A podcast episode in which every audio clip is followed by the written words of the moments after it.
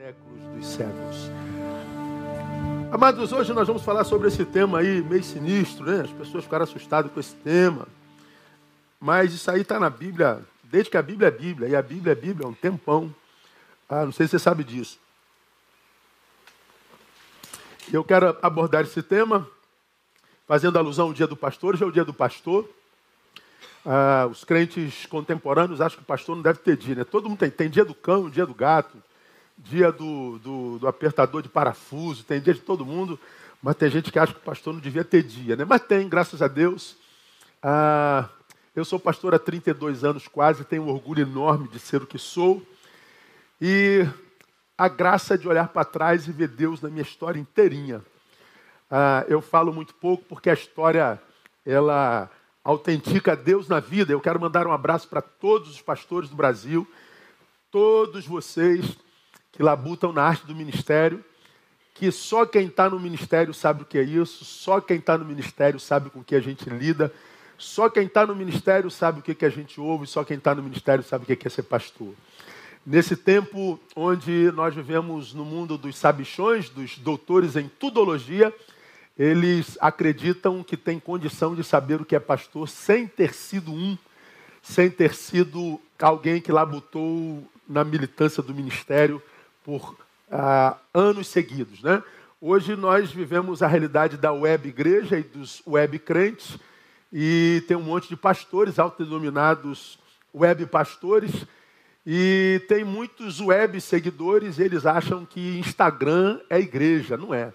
Lá no Instagram, nós temos um monte de gente que é muito valente atrás do teclado, mas ah, nem tanto longe dele, não é verdade? É lá no Instagram, você não lida tete a tete com as mazelas humanas, com os coronéis, com os super santos, com os carnais, com os, com os mimizentos, com os que não se enxergam. Você não lida com as angústias de uma comunidade presencial. Você não lida com demônios, você não lida com ah, contra potestades do ar.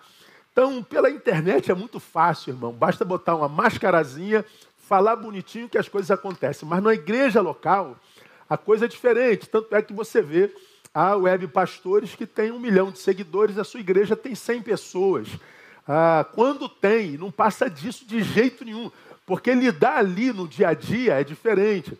Nós vivemos no tempo dos crentes progressistas que acham que nós, os da igreja local, somos ultrapassados, eles querem nos ensinar a ser pastores como ele, e eles tentam criar comunidades, mas não conseguem de jeito nenhum. Porque a igreja é muito mais do que púlpito e banco. É muito mais do que isso. A igreja acontece não no domingo, mas quando fora dele. A igreja não acontece no culto, a igreja acontece quando o culto acaba. Então a, a, a missão pastoral é, só sabe o que é de verdade quem é pastor. Então a vocês o nosso abraço, a vocês o nosso carinho, a vocês a nossa solidariedade, a vocês cuja humanidade muitas vezes não é admitida. Então, inclusive a vocês, pastores, que como humano pecaram, vocês que como pastores se excederam, vocês que como pastores se desviaram, o meu abraço, a minha solidariedade, levanta daí, você é humano, humanos erram, e a misericórdia de Deus, a graça de Deus abunda onde ah, superabunda o pecado, né? Então, a graça superabunda onde abunda o pecado. Você continua amado de Deus. Eu queria, ah, nesse tempo que a gente vai passar junto, conversar sobre um texto de Jeremias, capítulo 3, de verso, os versos ah, a priori, de, de 6 a 13, onde Deus, através da boca do profeta, diz assim: Disse-me mais o Senhor nos dias do rei Josias. Então, ele é, especifica um tempo. Viste, porventura, o que fez a apóstata Israel, como se foi a todo monte alto e debaixo de toda árvore frondosa, e ali andou prostituindo-se.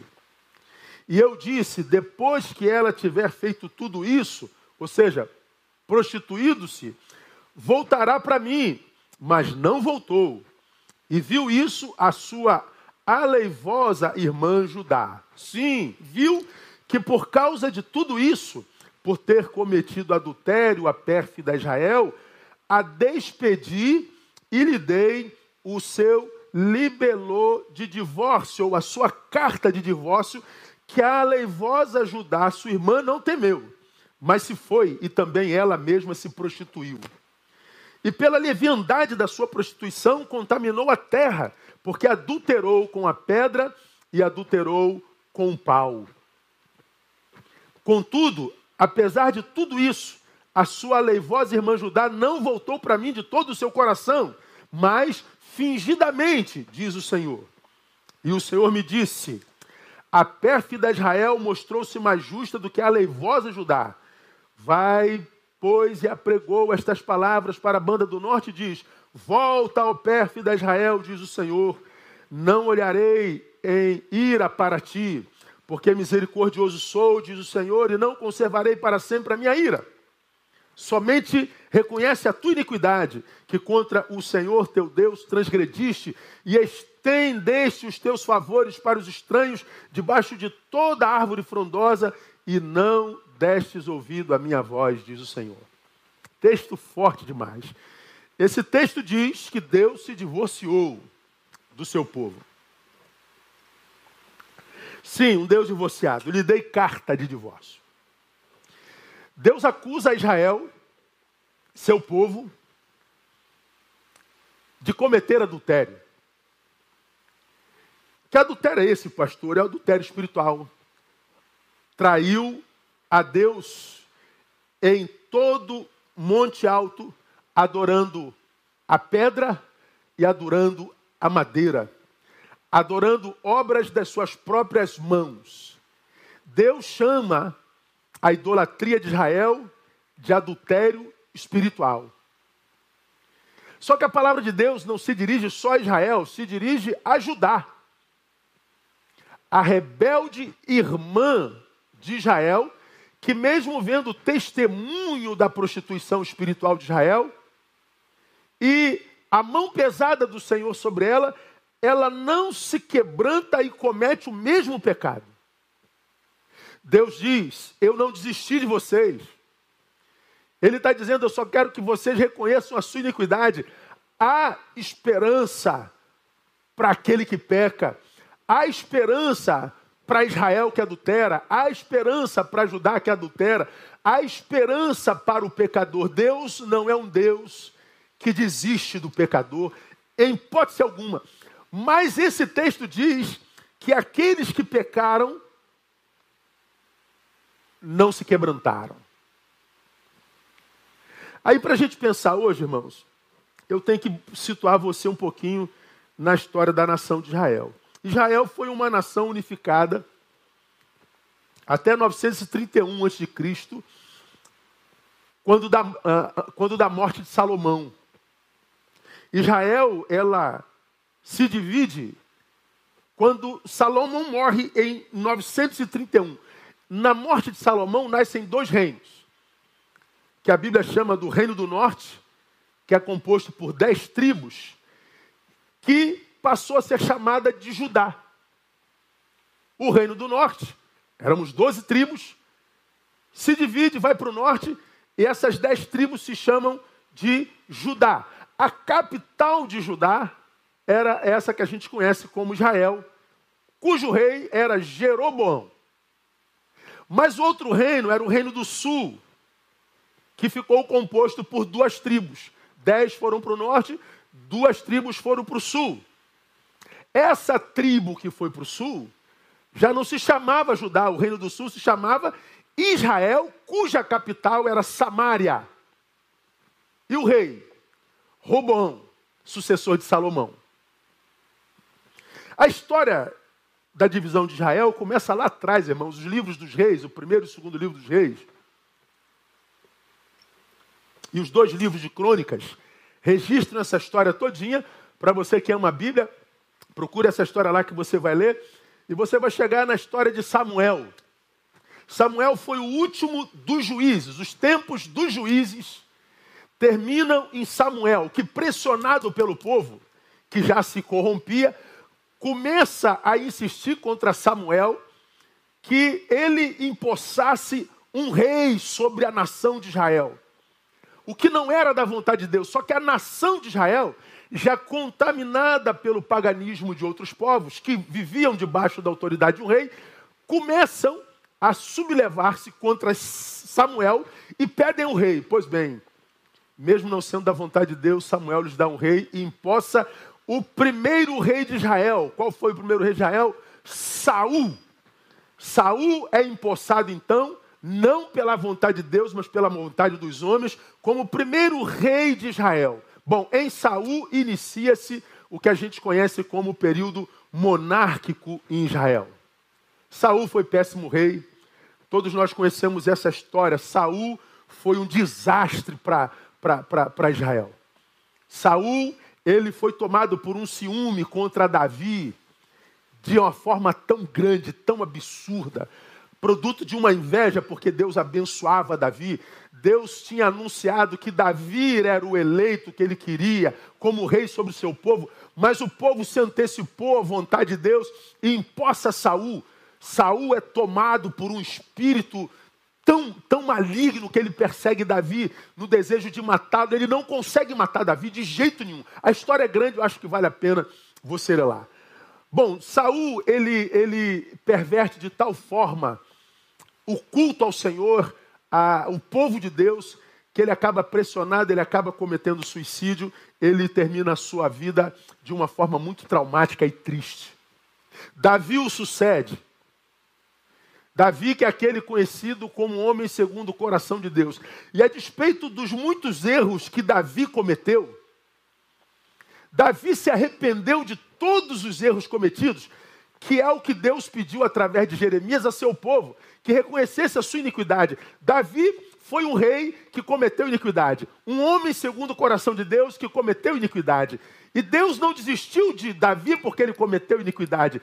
Davi se conscientiza da sua iniquidade, Deus o abençoa e faz dele o maior de todos os reis que, que Israel conheceu. Vem um tempo de prosperidade como nunca visto em Israel. Davi morre. Entra Salomão, seu filho. O Salomão de Provérbios, ele mesmo. Que foi um servo fiel a Deus até a sua velhice. Mas a palavra diz que no tempo da velhice de Salomão, as suas mulheres perverteram o seu coração. Você sabe que Salomão tinha ah, 300 espo 700 esposas e 300 concubinas. Ele tinha mil mulheres. Salomão era um homem de muitas mulheres. E as suas mulheres, diz o texto, no tempo da sua velhice, perverteram o seu coração e a idolatria impera em Israel de novo. Salomão morre de uma forma traumática, sozinho, sobre reprovação do Senhor, e o seu filho Roboão assume no seu lugar. Roboão era um menino imaturo, encantado pelo poder. Ao invés de buscar um reinado diferente do seu pai, uma vez que foi testemunha das consequências do seu péssimo reinado, ele, ao invés de restaurar a comunhão com o pai, ele se torna um rei pior do que Salomão. Uma das desgraças que Salomão imprimiu sobre o povo foi duras taxas, duros impostos, que gerou uma pobreza muito grande no próspero reino que, que foi o reino de seu pai. O povo não aguentava mais pagar imposto. Pobreza veio, violência veio, cisão veio. Robão assume e os conselheiros que foram desprezados por Salomão procuram Robão e diz: Vamos reduzir as taxas, vamos tirar o peso de sobre o povo, vamos tentar restaurar a comunhão com Deus, vamos tentar voltar à nossa origem, vamos tentar voltar à promessa que, que, que, que Jeová tinha feito para nós. Mas o que, que Robão faz? Ele demite os conselheiros e faz seus conselheiros os amigos de bar, os amigos de infância, os moleques que com ele tocavam horror, diríamos assim. E ele, ao invés de arrefecer o povo das suas taxas, as taxas sobre o povo, ele aumenta mais ainda. O que, que acontece? O povo se rebela, dez tribos se rebelam, aclamam Jeroboão como rei, criam o reino do norte, se separam de Roboão, que fica com duas tribos, que é conhecida como reino do sul. Então, quando Deus fala da traição de Israel, fala dessas duas tribos. E quando fala da leivosa Judá, fala das dez. Acontece que no tempo de Jeremias, todas as duas nações, a do sul e do norte, se desviam do Senhor e se tornam idólatras. Prostituição espiritual. E aí Deus manda profetas para adverti-las. Os primeiros profetas, Elias e Eliseu. Começa o tempo profético na história do povo de Deus. Por isso que essa carta de Jeremias é direcionada a Israel e a Judá. Os dois reinos que se dividiram, mas os dois reinos que se prostituíram, que foram adorar a pedra e o pau, a pedra e a madeira, deixaram o Deus eterno para adorar a obra das suas próprias mãos. E como consequência dessa prostituição espiritual, diz o texto em Jeremias que Deus lhes deu carta de divórcio. Sim, Deus se divorcia de seu povo. A nossa reflexão da nossa manhã, irmão, ela trafega em cima dessa realidade. Quando é que Deus se divorcia do seu povo? Porque a história é clara. Quando fala desse divórcio, você que é estudante da Bíblia, nós não temos tempo aqui, veja as consequências desse divórcio. Veja a consequência de nos tornarmos povo de Deus sem Deus. Veja lá as consequências de nos denominarmos povo de Deus e termos Deus na boca, mas não mais no coração. Não mais no nosso dia a dia, não, não mais na nossa postura. Veja lá, na Bíblia Sagrada, as consequências de transformarmos Deus no discurso moralista, no discurso religioso, num, numa, numa, num, num produto utilizável. Ser povo de Deus sem Deus. Quando é que Deus se divorcia do seu povo? Jeremias nos ensina. Primeiro, quando o seu povo pratica idolatria. É óbvio.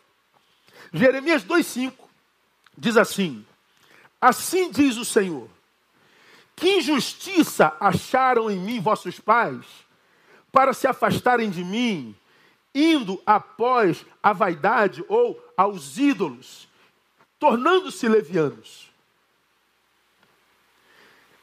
Que injustiça acharam em mim vossos pais para se afastarem de mim, indo após a vaidade e tornando-se levianos.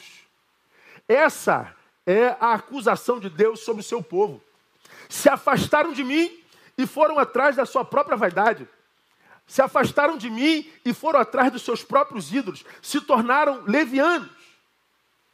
Irmãos, essa palavra me abençoou demais. Minha igreja, depois da treta dessa semana, semana passada, em volta do meu nome, eu fui dar uma fuçada nas tretas internéticas. Eu não gasto meu tempo com isso. Mas, meu irmão, é bizarro. O mundo evangélico, o dito povo de Deus, porque o único povo que se denomina de Deus é o evangélico. Esse mundo do povo de Deus está implodindo. Virou um povo autofágico. Você sabe o que é um autofágico? O, a autofagia, é, resumidamente, é, é, é aquele que se alimenta da própria carne aquele que se devora a si mesmo. Bom, o povo de Deus é o povo evangélico, e o povo evangélico tem vários tentáculos, né? várias vertentes, várias teologias, várias ideologias, todos absolutamente certos da sua teologia, da sua ideologia, e todos falando em nome de Deus, ainda que o mesmo povo produza falas e posturas completamente diferentes uma da outra. É muita treta, todos brigando com todos. maledicência imperando assim de forma absolutamente crônica. Você vai ver lá a luta dos, dos teólogos ditos reformados que se acham dono da verdade, acusando o, a, a nova teologia do coaching. E meu Deus, é uma brigalhada. Qual teologia é certa? É essa, é aquela. É aquele pastor, é esse pastor, é aquele pastor. Uma briga que, que eu falei, meu Deus, como que se acha tempo para gastar em discussões que nunca levam a lugar nenhum? Você vê lá a, a, a treta dos teólogos cheios de razão, que opinam sobre tudo e sobre todos, e aqueles que são alvos da sua opinião, chamam esses demônios, esses, esses teólogos de endemoniados, vazios e congelados. Homens cuja letra matou. Discussão ainda sobre se se adora a Deus no sábado ou no domingo. Eu vi dois pastores discutindo numa, numa, numa live sobre sábado e domingo. Eu fico pensando, meu Deus do céu. Meu Deus do céu, Deus, tu está preocupado mesmo se é sábado ou domingo a minha adoração? Ou o senhor está preocupado com espírito e verdade? O senhor está preocupado se é nesse monte ou se é naquele monte? Ainda? Se é na segunda ou se é na quarta? Mas estão lá os sábios evangélicos se matando, se degladiando se é sábado se é domingo.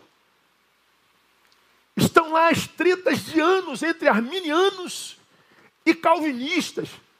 Nós somos eleitos ou não? E você vai para os grupos, os arminianos e os calvinistas estão se matando.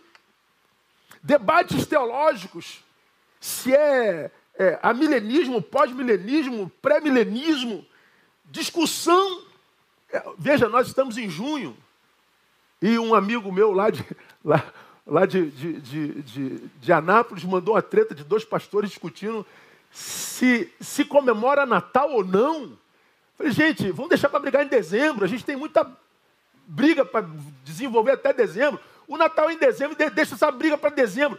Mas era uma agressão, um ódio tão grande. E as tretas por causa de política, irmão? Aonde que vocês acham tempo? Tretas essa semana sobre se se comemora o dia dos namorados ou não. O cara escreveu um texto de, de, de 200 páginas dizendo que o dia dos namorados não é bíblico. Mas é lógico que não é. Ah, mas eu comemorei ontem. A nossa noite foi longa. Louvado seja o nome do Senhor.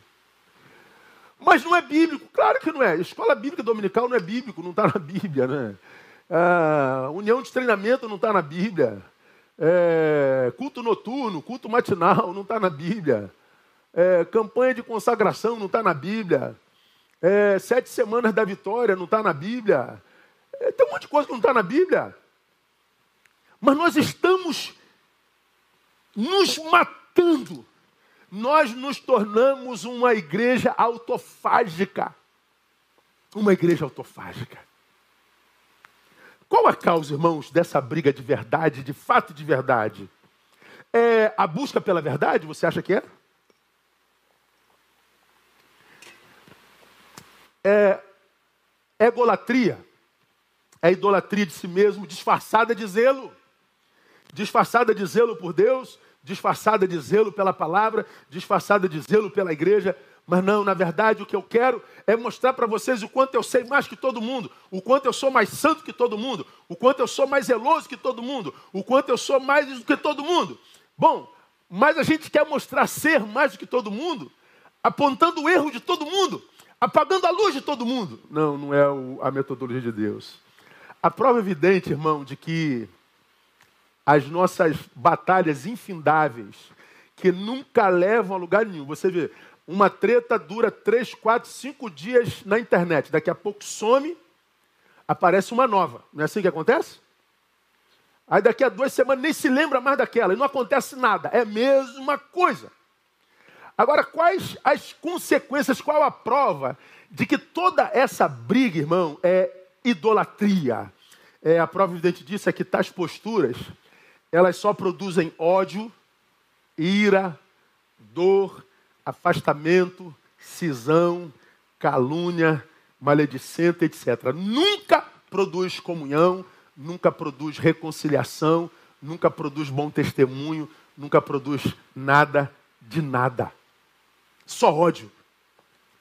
Quando o que cai no rio das piranhas do Instagram, quando o que está caído para ser devorado pelos abutres é alguém que você ama, o que, é que você sente? Você sente ódio. Nessas semanas eu nunca fui tão amado na minha vida. Eu sei que eu sou amado, mas nessa semana foi demais. Mas ao mesmo tempo que eu fui amado, eu vi tanta gente tomada por ódio. Por todos os lados. Pelo que calunia e por aquele que foi caluniado. Ódio, ódio, ódio. Teve gente que, quando viu a cena das calúnias, vendo o sujeito, vomitou. Ódio. Uma obra do Espírito Santo não produziria isso jamais. Deus se divorcia do seu povo quando o seu povo é idólatra. No caso da acusação de Jeremias, era a idolatria da pedra e do pau. Mas hoje nós vivemos a egolatria, a eulatria, a idolatria de si mesmo. Nós estamos absolutamente certos daquilo a respeito do que nós não temos a menor ideia. E a gente toma como verdade plena. Eu fico pensando, irmãos, à luz do que diz João 17, a oração intercessória de Jesus. Pense vocês que ainda têm um pouco de raciocínio lógico. Porque o crente, ele hoje, ele é passional, ele não é racional. Como vocês acham que o mundo, o dito mundo, enxerga o evangélico hoje? Quando você lê, por exemplo, João 17, 21. Para que todos sejam um, assim como tu, ó Pai, és em mim e eu em ti, que também eles sejam um em nós. Para quê, Jesus, que Senhor quer que a gente seja um? Para que o mundo creia que tu me enviaste. Olha o versículo 23. Eu neles e tu em mim, para que eles sejam perfeitos em unidade, a fim de que o mundo conheça que tu me enviaste e que os amastes a, a eles assim como me amaste a mim. Jesus está dizendo: o mundo não crê.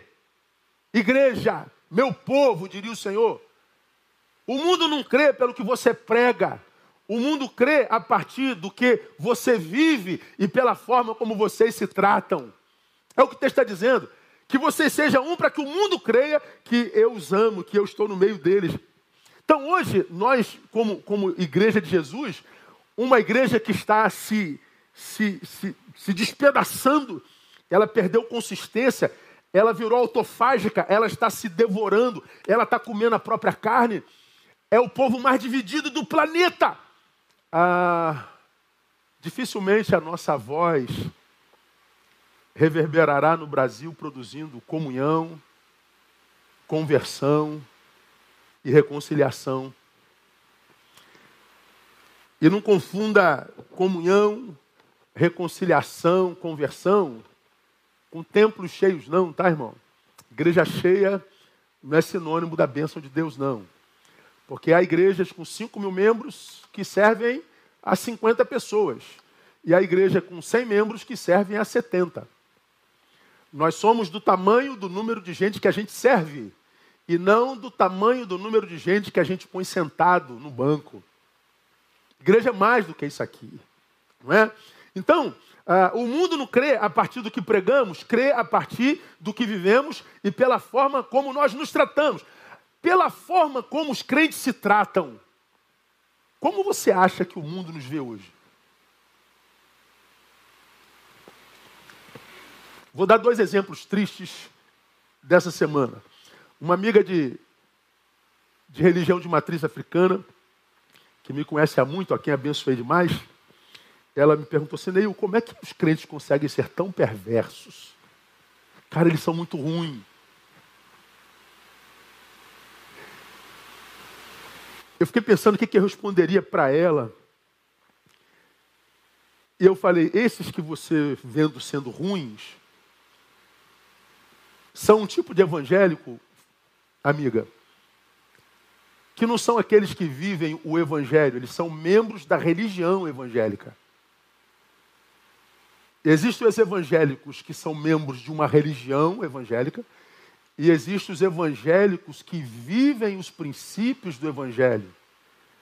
Você perceba que ao mesmo passo que você vê gente tão odiosa, tão perversa, você vê gente solidária e gente amorosa. O problema é que os perversos têm mais visibilidade. A desgraça vem de mais do que a graça. Um outro testemunho, alguém a quem recorri para me representar nesse, nesse imbróglio todo, a coisa está correndo, ele não é crente. Pelo contrário, ele é ateu. Ele falou assim: pô, cara, te conhecer é um prazer. Se você está apanhando do evangélico, deve ser gente boa. Eu falei: como é que é? Não, se o evangélico está batendo em você, então você deve ser gente boa. Mas qual o critério que você está usando? Porque vocês batem em todo mundo. Vocês batem em todos que pensam diferente de vocês. Hoje, apanhar de evangélico é quase virtude é a visão de alguém que está fora da nossa ilha, olhando para a ilha que nós somos. Como disse Saramago, para ver a ilha nós temos que estar fora da ilha. Nós que vivemos dentro da ilha da religião evangélica, não sabemos como que nos veem os que estão fora da ilha, que na verdade são aqueles com os quais o Pai se preocupa e aos quais ele quer alcançar através de nós que estamos na ilha. Só que nós estamos na ilha nos digladiando. Produto de quê? Idolatria. Nós queremos seguidores, nós queremos likes, nós queremos lacre. Idolatria. Quando é que Deus se divorcia do seu povo? quando o seu povo pratica idolatria. Quando é que Deus se divorcia do seu povo? Quando a relação com ele se torna utilitarista. Veja capítulo 2 de Jeremias, verso 2. Bíblia. Só Bíblia. Vai e clama aos ouvidos de Jerusalém, dizendo: Assim diz o Senhor. Olha o que o Senhor está dizendo para o seu povo. Lembro-me, olha só, a favor de ti da devoção da tua mocidade, do amor dos teus desposórios, de como me seguistes no deserto, numa terra não semeada. Olha o que Deus está dizendo. Eu trago na memória, ó adúltera Israel, eu trago na memória, ó pérfida Judá, eu trago na memória, e a favor de vocês, a devoção que vocês tinham quando mais jovens, do amor dos, dos teus desposórios, e como vocês me seguiram no deserto, ou seja, uma terra não semeada. Deus está dizendo assim: eu me lembro da sua fidelidade, do nosso amor, quando nós não tínhamos nada, quando vocês não tinham nada, quando a minha prosperidade ainda não estava sobre vocês, quando vocês estavam no deserto, quando vocês não estavam numa terra que manda leite e mel, quando vocês não tinham se tornado a cereja do bolo das nações, quando vocês não eram nada, vocês eram fiéis. Mas prosperaram, pronto, vocês me abandonaram. Acontece hoje não? Acontece daquele rapazinho que quando não tinha nada, aí pedia a Deus para fazê-lo passar no concurso, agora ele ganha 50 mil reais e ele abandona o Senhor porque agora ele não precisa mais de Senhor. Acontece isso hoje? Acontece daquele irmão, daquela irmã, que sofria com a sua solidão, pedia a Deus um amor, um varão, uma varoa do céu, e a varoa e o varão do céu vieram, e ele ficou tão enamorado, tão apaixonado por esse varão, por essa varoa, que esse varão, essa varoa conseguiu afastá-lo, afastá-la de Deus, se tornou Deus desse que antes estava só. Acontece? Acontece o tempo todo. Pois é, Deus se divorcia do seu povo quando a nossa relação com Ele é utilitarista. Quando o que Deus nos dá se torna mais importante do que o que Ele é para nós. É quando a bênção se torna mais importante do que o abençoador. E quando isso acontece, irmão, a relação com ele já está prostituída. Ou seja, ele não é mais o único na nossa vida. Agora eu adoro o meu amor. Agora eu adoro o meu dinheiro, o meu lugar na sociedade. Agora eu adoro a minha, a, a minha sabedoria. Agora eu adoro. Embora de vez em quando eu passe lá para cantar uma música para ele, para ir para a igreja e tal.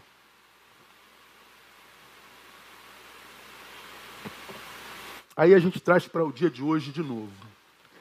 Falei das tretas dos evangélicos. Ninguém tem mais treta na rede do que evangélicos. Você não vê os de matriz africana se digladiando. Você não vê os católicos se digladiando. Você não vê os budistas se matando, vivendo uma vida autofágica. Você não vê os Hare Krishnas vivendo isso. Mas os crentes, o tempo inteiro. Agora, pergunta para você pensar aí, minha igreja. Se os canais de YouTube não remunerassem, pergunto, teríamos tanta treta assim?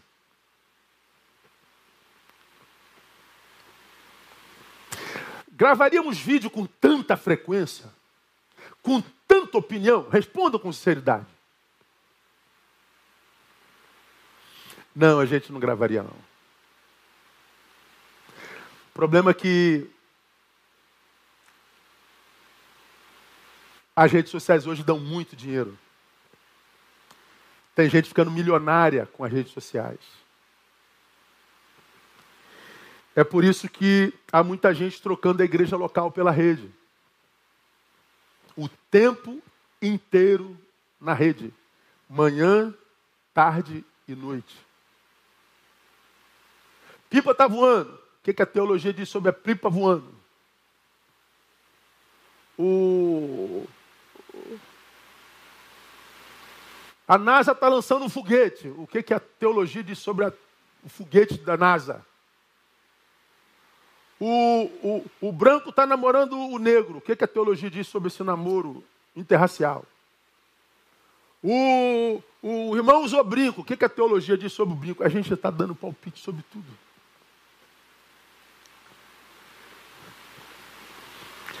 Gravaríamos vídeo com tanta frequência se a gente não fosse remunerado. Qual a causa de tanta treta e de tantos vídeos? Grana. Trocamos Deus por mamão. Prostituição. Essa prostituição espiritual no povo de Deus é o que nós conhecemos como secularização. É o ato de ser engolido pelos valores deste século. É quando não há mais quase nada de Deus na vida do povo que se chama pelo seu nome. Secularização. Quando a secularização foi concretizada no homem, preste atenção nisso, ele automaticamente troca de Deus, ainda que ele continue a glorificar o antigo. Só que agora da boca para fora. Só que agora de forma performática. Hoje o que move rede social, as tretas em todas as instâncias, grana. Deus se divorcia do seu povo, porque o seu povo tem uma relação mercadológica. Eu acho que a mesma palavra que Deus usou para Israel naquela época é a mesma palavra que Deus usa para nós. Que injustiça acharam em mim vossos pais para se afastarem de mim, indo após a vaidade.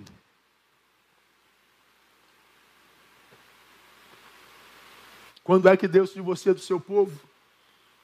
Quando ele se torna idólatra e quando ele ama mamon. É por isso. É, é, é, é, quando Deus se divorcia. Agora, por quê? Quando nós aprendemos? Por que Deus se divorcia do seu povo? Porque é um povo assim, com Deus na boca, mas sem Deus na alma, diz o texto, se torna uma maldição para a terra. Veja o versículo 9 do capítulo 3. E pela leviandade da sua prostituição, contaminou a terra, porque adulterou com a pedra e com o pau. Veja o que, que Deus está dizendo. A, a relação de Deus com o seu povo reverbera automaticamente em toda a terra. A relação de Deus com a sua igreja, ela não é uma relação que encontra é, eco somente no seu povo, não. É uma relação que encontra eco aonde, irmão? Ah, em toda a terra. A forma como eu vivo reverbera no planeta. A forma como você vive reverbera no planeta. A forma como nós nos relacionamos reverbera na terra.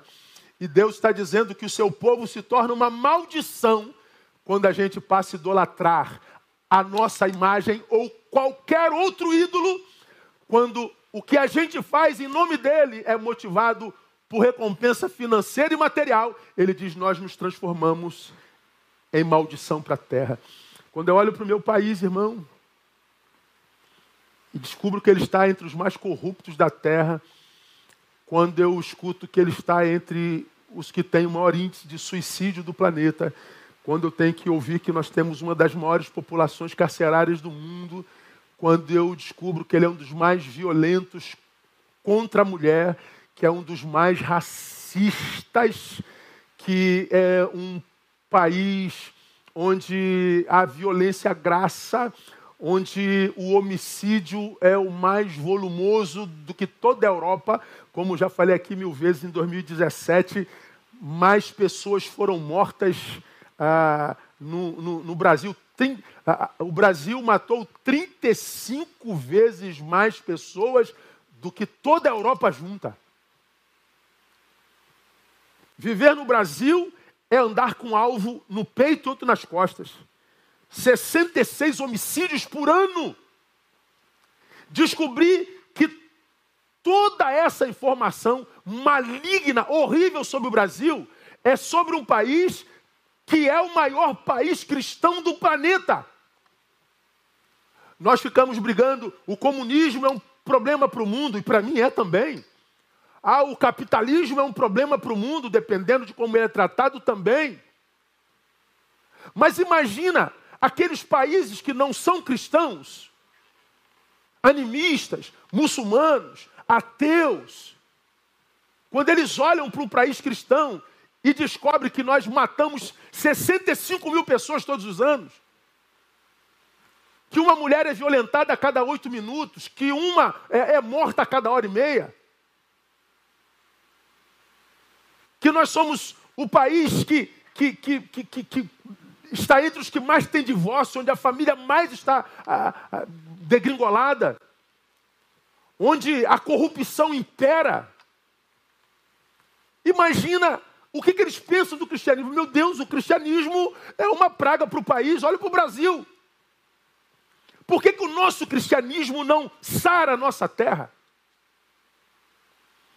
Por que, que a palavra que Deus deu ao seu povo lá em Crônicas, se o meu povo, que se chama pelo meu nome, ele se autodenomina meu povo. Se o meu povo, que se denomina pelo meu nome, se humilhar e orar e buscar a minha face e arrepender os meus caminhos, ou seja, se o meu povo, que me tem na boca, agisse na vida como se me tivesse lá, então esse povo seria o povo que eu usaria para sarar a terra toda. Por que, que a nossa terra está doente? Porque eu e você estamos doentes. Porque a igreja virou maldição para a terra. A gente virou autofágico. A gente está comendo a própria carne. Igreja divorciada. Terra amaldiçoada. Irmãos, eu tenho a nítida sensação de que Deus está divorciado de nós nesse exato momento da história. Quando a igreja é abençoada, ela se torna luz e sal do mundo. Vós sois o sal da terra. Vós sois a luz do mundo. Meu Deus. Eu não sou igreja para mim, eu sou igreja para o mundo. Eu não sou salvo para mim, eu sou salvo para o mundo. Minha salvação não é um presente de um Deus que me acha mais especial do que os outros, não. Minha salvação é uma missão que Deus me dá em amor àqueles outros que diante de quem muitas vezes a gente se acha especial. Graças te dou, ó Deus, que eu não sou como esse publicano. Por que não? Ah, porque tu me salvaste, diz ele não. Mas eu não te salvei. Oh, ser difícil. É falar outra coisa, mas não dá. Não é porque você é melhor que ele, não. Ele te salvei para que você faça da tua salvação um algo útil. Não para se achar melhor do que ele, para apedrejá-lo, para matá-lo, mas para soerguê-lo. Para pô-lo de pé.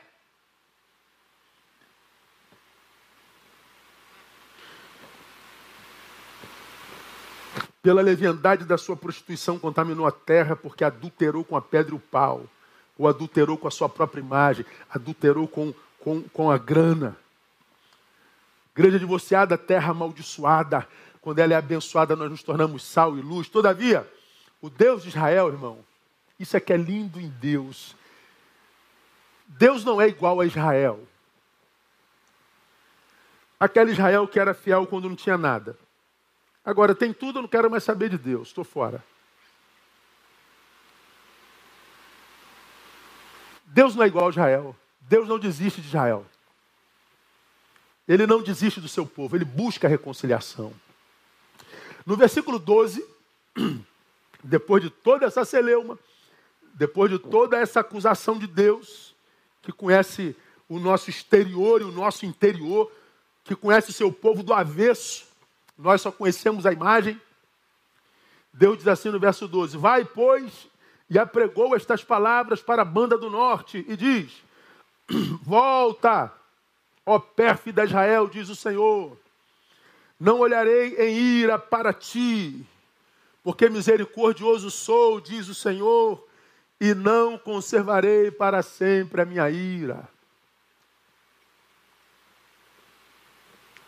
Volta, qual o caminho para o retorno, pastor? À luz desse texto, arrependimento. Arrependimento.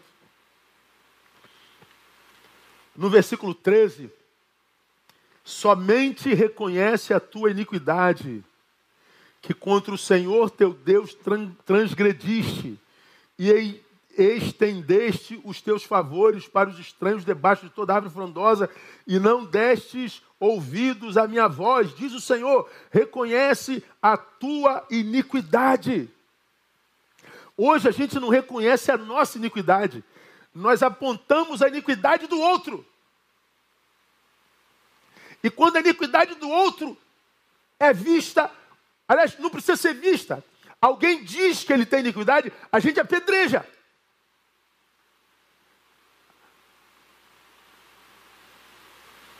O outro, se tem iniquidade, a gente apedreja. Eu não sei qual é a iniquidade do outro, mas para quem apedreja, apedrejar não é iniquidade. A gente acha que a metodologia de Deus é a morte. De onde vem essa visão, meu Deus do céu? Reconhece a tua iniquidade. Arrependimento. Qual é o problema, irmão, desse texto aqui? Porque para um tempo como o nosso, esse que a gente vive, o arrependimento é quase que uma impossibilidade. Raciocina comigo. Raciocínio, raciocínio. Por que, que o arrependimento é quase uma impossibilidade? Porque hoje, toda acusação produz linchamento e apedrejamento público. Se você reconhece o teu erro, vai ser apedrejado, irmão. Não adianta, hoje não tem perdão. Hoje não há misericórdia. Apareceu o teu erro, você sabe que os teus irmãos vão te linchar, vão te apedrejar, não importa se é verdade ou não. Disseram que é, não quer saber. O que, que acontece, irmão? A gente cria a cultura da internalização, da mentira e da hipocrisia.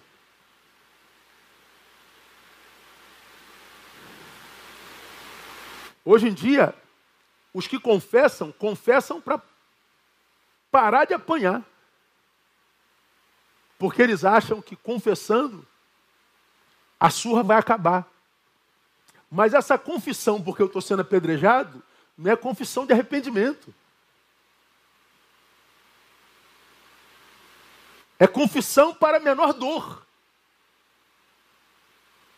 Então, se eu sei que se eu confessar meu pecado aos meus irmãos, meus irmãos vão me matar, ninguém confessa pecado.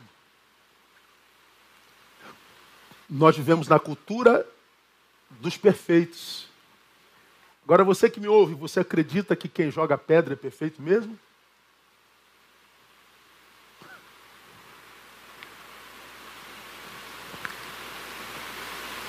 Pastores hoje usam seu público para apedrejar. O que, que acontece?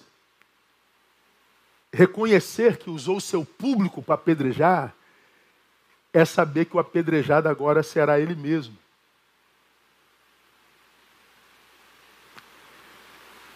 Então a gente cria a cultura do silêncio.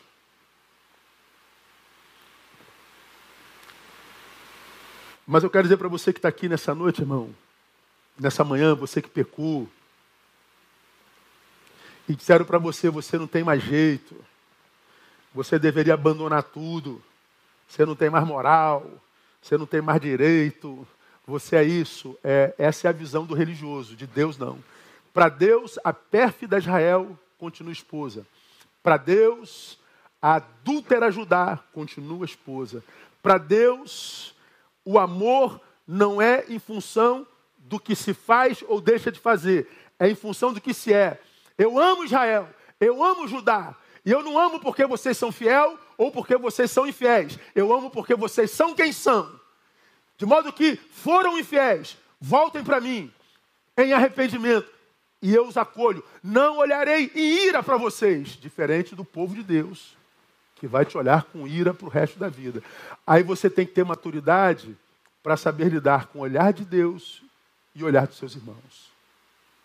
Quando você tem maturidade espiritual, irmãos, o olhar dos seus irmãos não significa nada. Nada. Porque aquele que te apedreja é o fariseu da história da mulher adúltera. Os fariseus do passado jogaram a pedra fora, os fariseus do futuro apedrejam e matam. Mas lembra que se você estiver aos pés de Jesus de Nazaré, você está diante de alguém que é especialista em ressurreição e ele vai fazer ressuscitar a tua história. Ele vai transformar a tua humilhação em dupla honra. Então levanta daí no nome de Jesus. Não permita que o que os teus irmãos fizeram com você roube de você a alegria de continuar servindo ao Senhor. A forma como o Senhor te enxerga é diferente da forma como os teus irmãos te enxergaram no teu pecado. Agora olha que coisa linda, aqui entra a questão do pastor. E se o povo se arrepende, pastor Neil? Qual a promessa que Deus faz? Olha que coisa interessante. No mesmo capítulo, Jeremias capítulo 3, verso 15.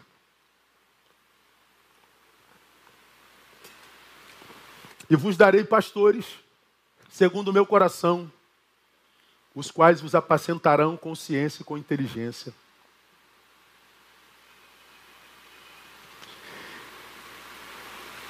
Israel e Judá adulteraram.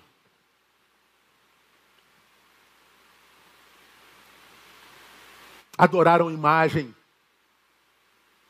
que a própria. Fizeram isso porque tiveram lucro.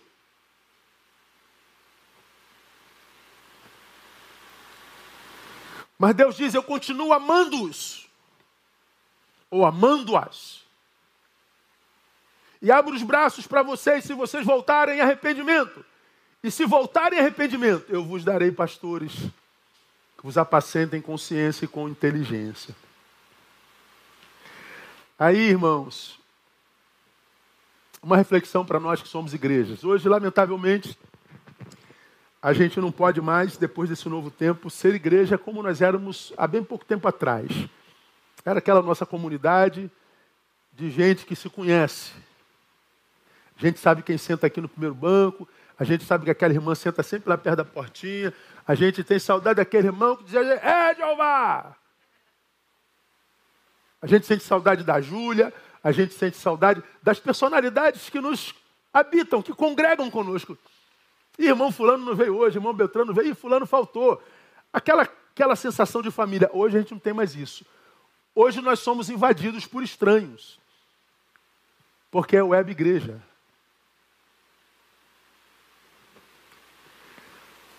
O que conhecem de você é aquilo que alguém publicou, não a sua história. Não há uma relação de vida. Há uma relação imaginária, pérfida, maligna.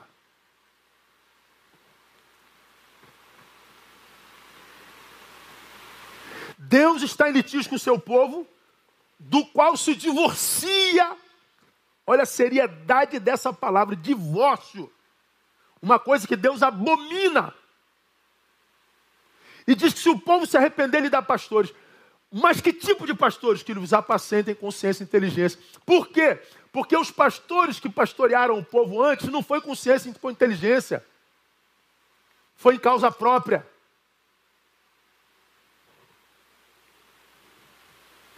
Pastores que lançavam a sua verdade, sua ideologia e usavam o povo para os seus intentos. Hoje acontece a mesma coisa. Quando você ouve o seu pastor de estimação, que, que você sente? Graça, amor, vontade de abraçar, de acolher.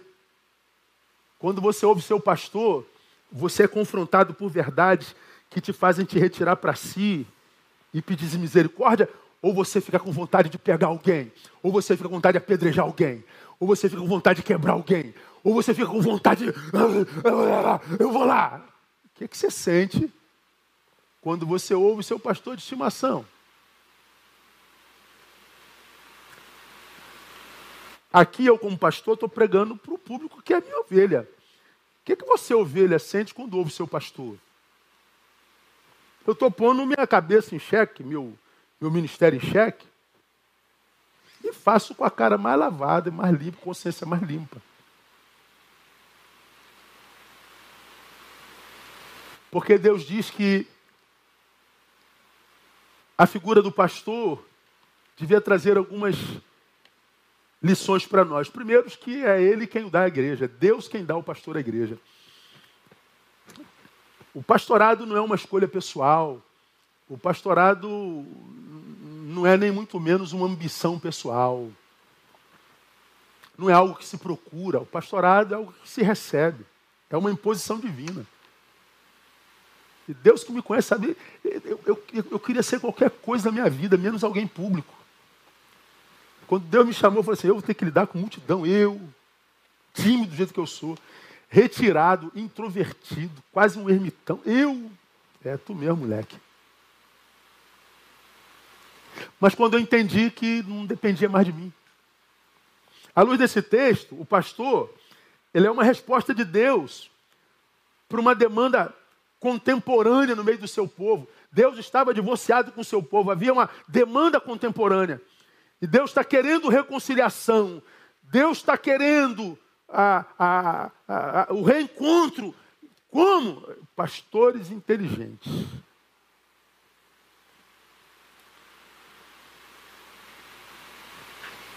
Deus tinha uma demanda contra o seu povo. Qual era a demanda? A idolatria, gerada pela relação utilitarista que culminou na secularização do seu povo, que foi a incapacidade de viver para Deus e em Deus naquele tempo. Por que se afastaram de mim? Por que, vocês não conseguiram viver em mim nesse tempo? Por que, que vocês foram sequestrados pelo presente século? Era acusação de Deus. Portanto, o pastor, ele existe para aproximar o povo de Deus e revelar a mensagem contemporânea de Deus para esse povo e não para gerar beligerância. Ah, o João pecou. E o que você tem a ver com isso, Maria? Maria falou isso. O que você tem a ver com isso, João?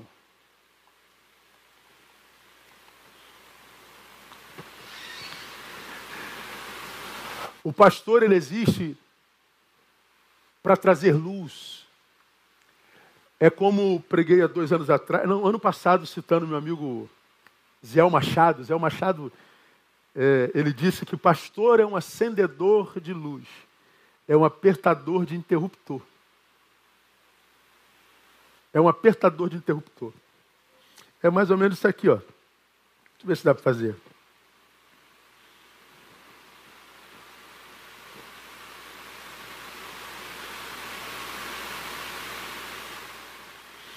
É, o pastor faz isso aqui, ó.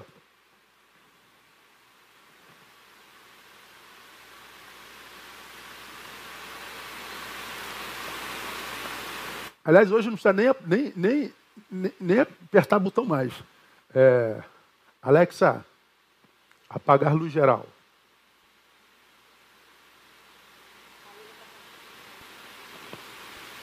Alexa, acender luz geral.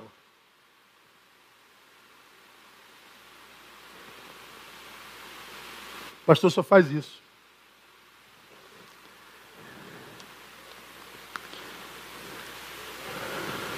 Pastor, segundo o coração de Deus,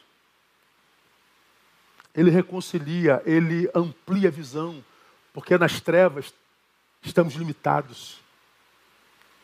O melhor exemplo disso, irmão, vem de João capítulo 10, de 1 a 4. Eu já preguei sobre isso aqui. Estou falando a beça, vamos estender um pouquinho, mas a gente termina meio-dia. Em verdade, em verdade vos digo que quem não entra pela porta do aprisco das ovelhas, mas sobe por outra parte, é ladrão e salteador. Então esse texto você já me viu pregando sobre ele. Ladrão e salteador está dentro do aprisco, ele só não entrou pela porta. Ele entrou por outra parte. Mas o que entra pela porta é o pastor das ovelhas. Então o pastor verdadeiro está dentro do aprisco. E o pastor falso está dentro do aprisco. Ao pastor verdadeiro, ou seja, ao que entrou pela porta, o porteiro abre as ovelhas ouvem a sua voz. E ele chama pelo nome as suas ovelhas e as conduz para fora. Ele chama pelo nome por quê? Porque eles têm convivência. Eles estão aqui, ó. Tem relação humana, familiar, afetiva. Na internet nós não temos isso, não é igreja. E diz que esse que chama pelo nome suas ovelhas as conduz para fora. Então, o verdadeiro pastor, ele entra pela porta do abrisco e descobre que dentro do aprisco tem o falso, tem o fake. E ele diz que dentro é o lugar do fake. A verdadeira ovelha, ele leva para fora. Então, o pastor, segundo o coração de Deus, que pastoreia com ciência e inteligência, prepara suas igrejas, suas ovelhas para o mundo para a vida, para fora. Não a usa como massa de manobra para apedrejar ninguém, e nem para lutar por cargos, e nem para usar como massa de manobra para os seus projetos pessoais, para ter as grandes arquidioceses riquíssimas com as pequenas seses passando fome. Pastor prepara a gente para o mundo depois de conduzir para fora todas as que pertencem, vai adiante delas. E as ovelhas o seguem porque conhecem a sua voz. Então o pastor, ele vai na frente da igreja. Então, ele é uma referência de vida praticada e não de discurso verborrágico.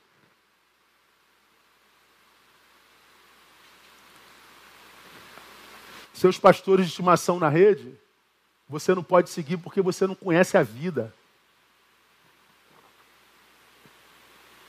Terceira lição sobre a figura do pastor: se o pastor é de Deus, ele tem características distintas, ciência e inteligência. Olha que coisa interessante. Ou seja, O pastor não trabalha com emocionalismos. O pastor não trabalha com passionalidade. Aí eu vou fazer isso para eles porque eles me abençoam, isso aqui eu não quero saber porque eu não me abençoo. Não, pastor, não é para isso. Eu não estou aqui para fazer ninguém chorar. Não estou aqui para fazer ninguém se arrepiar. Não estou aqui para alimentar o coitadismo de ninguém. Não estou aqui para passar a mão na cabeça de ninguém que, que não vive a própria vida e quer que a gente viva a vida dele. Pastor, não é isso, pois isso é babá. Pastor diz a verdade em amor na palavra. O pastor não faz pelo povo. Ele ensina o povo a fazer por si mesmo. Pastor não carrega nas costas. Ele ensina a andar com as próprias pernas. O pastor não cria dependência do rebanho à sua pessoa. Gera autonomia e independência para que a pessoa seja dependente só de Deus. Pastor não alimenta os magoáveis, ele cria MacGyvers. Magoáveis são aqueles que dizem, vou embora dessa igreja, magoei. MacGyver era aquele cara que era da minha época, lembra do MacGyver, né? Eu sempre falo isso nas reuniões de transferência da nossa igreja. Camarada não morria de jeito nenhum, irmão. Podia botar ele dentro de um container de aço soldado, enche de pedra, jogar no fundo do mar. Agora esse cara vai morrer, não é possível. Chegava uma época que a gente ficava torcendo para o cara morrer, porque o cara não morria de jeito nenhum. Mas o MacGyver ia achar um clipe. Não é verdade? Achava um chiclete e da poeira ele fazia pólvora, irmão. E com o chiclete e o, o, o ele fazia um maçarico. E do maçarico ele abria o container de aço. Com chiclete ele botava no nariz e fazia uma bolha para ele respirar. Bom, o cara não morria. Igreja, irmãos, prepara MacGyvers. Gente que não são do Espírito Santo não se entrega a nada nem coisa alguma. Que não morre antes do fim da vida de jeito nenhum. Que vai receber os trancos da vida e dizendo: Pode vir, o Senhor é comigo. Ele me diz que mil cairão ao meu lado, dez mil me dizer, eu não. Então vem, inimigo. Você achou inimigo à tua altura. Agora, os crentes hoje são magoáveis. Pastor não é exemplo de santidade apenas. Ele é exemplo de bom senso, de humanidade.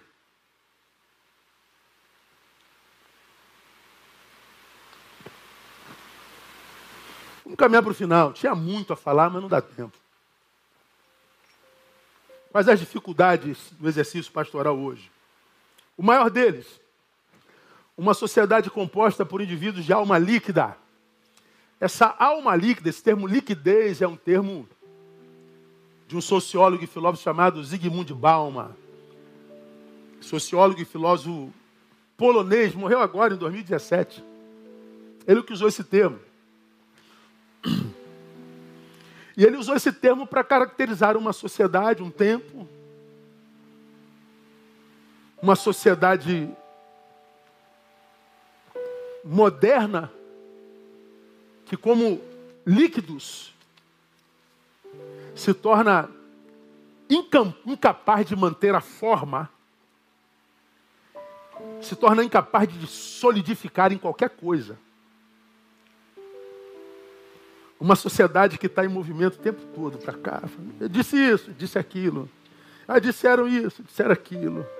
Maguei, feri, estou triste, vou embora. Uma, uma, uma geração que não consegue solidez. Nas sociedades passadas, essa forma, essa solidez, essa postura, essa personalidade, ela acontecia através dos costumes que iam se tornando hábitos, porque a gente praticava muito. E esses costumes que eram praticados, que viravam alvos, se tornavam verdades. Verdades auto-evidentes. Era, era como o, o, o menino que parava a bola quando a velhinha passava. Todo mundo parava, então é uma verdade. Onde é que está escrito tem que parar? Não está escrito, é porque ela nasceu primeiro, a gente tem que respeitar. É porque tem senhoras, a nossa boca não pode ser tão suja. Mas por que, que não? Hoje pode tudo, hoje você não precisa respeitar velho, você não precisa respeitar nada, você não pode tudo, em nome do teu prazer, pode tudo. Pois é, essa geração que pode tudo é a geração que não aguenta nada. É a mais bela, mas é a mais deprimida. É a que é cometida pelo maior índice de transtorno de ansiedade do planeta, depressão é a mais suicida, é a mais dividida, é a mais familiarmente fracassada, é a mais solitária, é a mais frágil, é a mais suicida.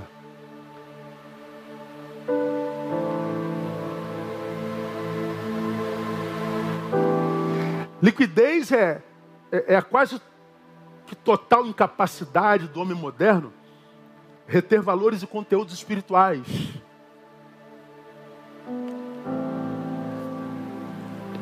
Essa liquidez, ela tem consequências. Infantilismo espiritual crônico. Crentes com baixa resistência à dor. Uma crítica destrói tudo. Um não acaba com tudo.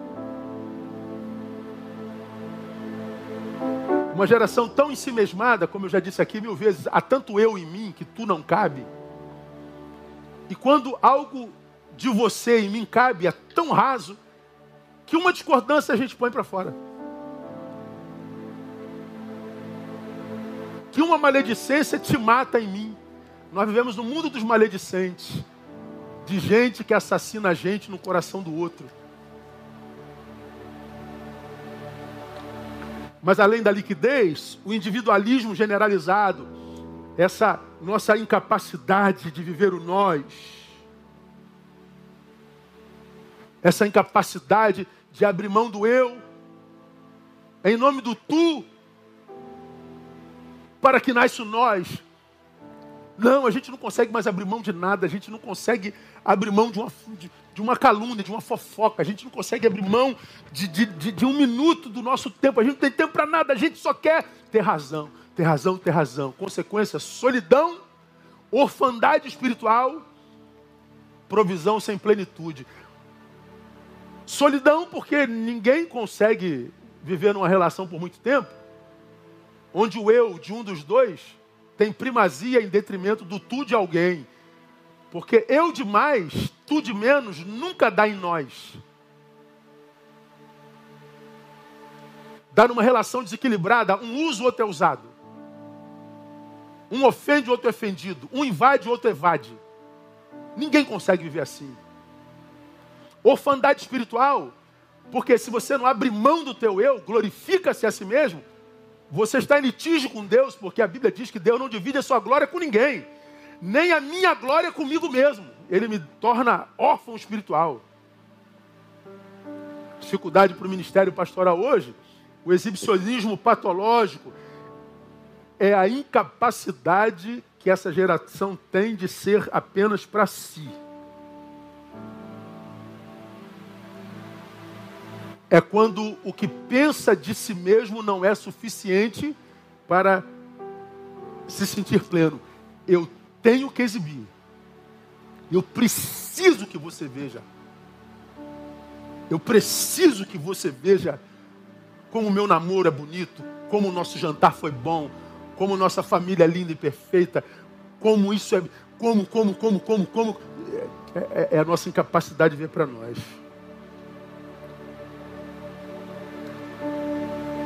Aí nós manutenemos o litígio com o Criador porque o like que você me dá não significa dizer que Deus deu like para mim também. Porque o que eu busco me exibindo é a tua glória, e a tua glória deve ser dada a Deus que me deu isso que eu exibo. Então eu faço a manutenção do litígio com o Criador. Essa é uma geração de litígio com o Criador. E o pior, eu acabo sendo abraçado por um conceito equivocado de sucesso. Porque bem sucedido não é o que aparece mais. Bem-sucedido é o mais verdadeiro. E Deus sabe quem é mais verdadeiro. Não é você que sabe quem é mais verdadeiro.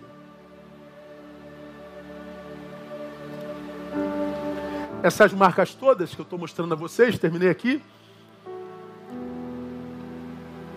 já são características marcantes da igreja desse novo tempo, que é a web igreja, compostas por web crentes. Gente que não se conhece, gente que não se encontra, que é pastoreada por pastores que não conhecem, portanto, são pastoreadas por uma imagem criada para ser adorada, onde o sujeito é mais santo, o sujeito é mais teólogo, o sujeito é mais isso, é mais aquilo, é mais aquilo.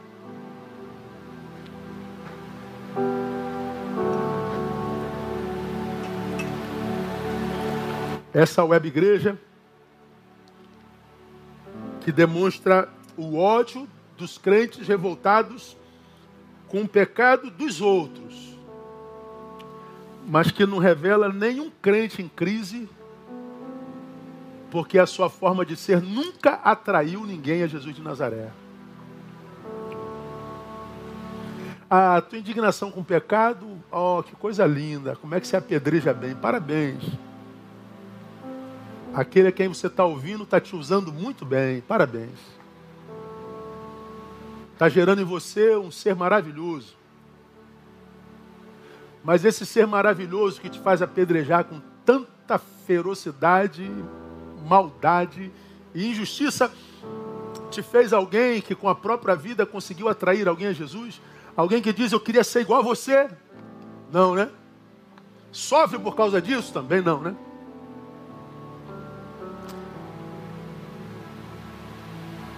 Se não sofre, tem alguma coisa errada. É possível que Deus esteja divorciado de você. Porque quando a gente está em numa boa relação com Deus, em comunhão com Ele, nós vamos praticar o que o seu filho diz: examine, pois, o homem a si mesmo. Eu, quando me examino, não me vejo capaz de jogar pedra em ninguém. A não ser estender a mão ao cair.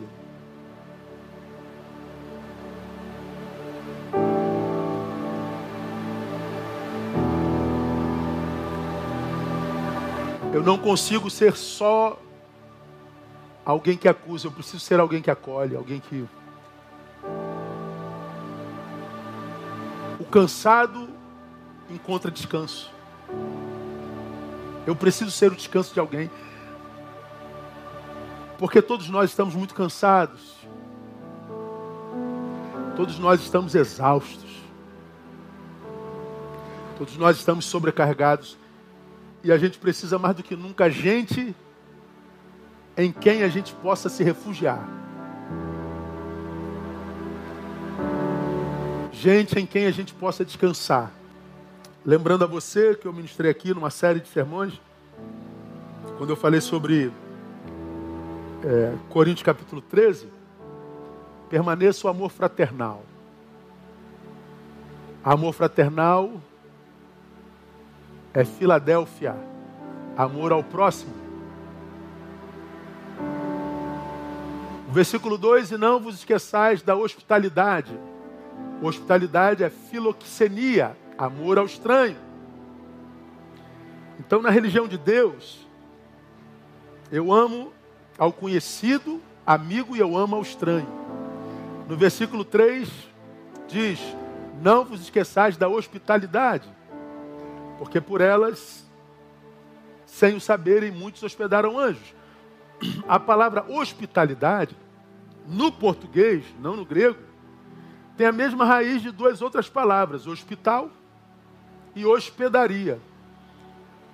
Não se esqueçam da hospitalidade, ou seja, de ser hospital para alguém, um lugar onde pessoas se curam, e hospedaria, um lugar onde pessoas descansam.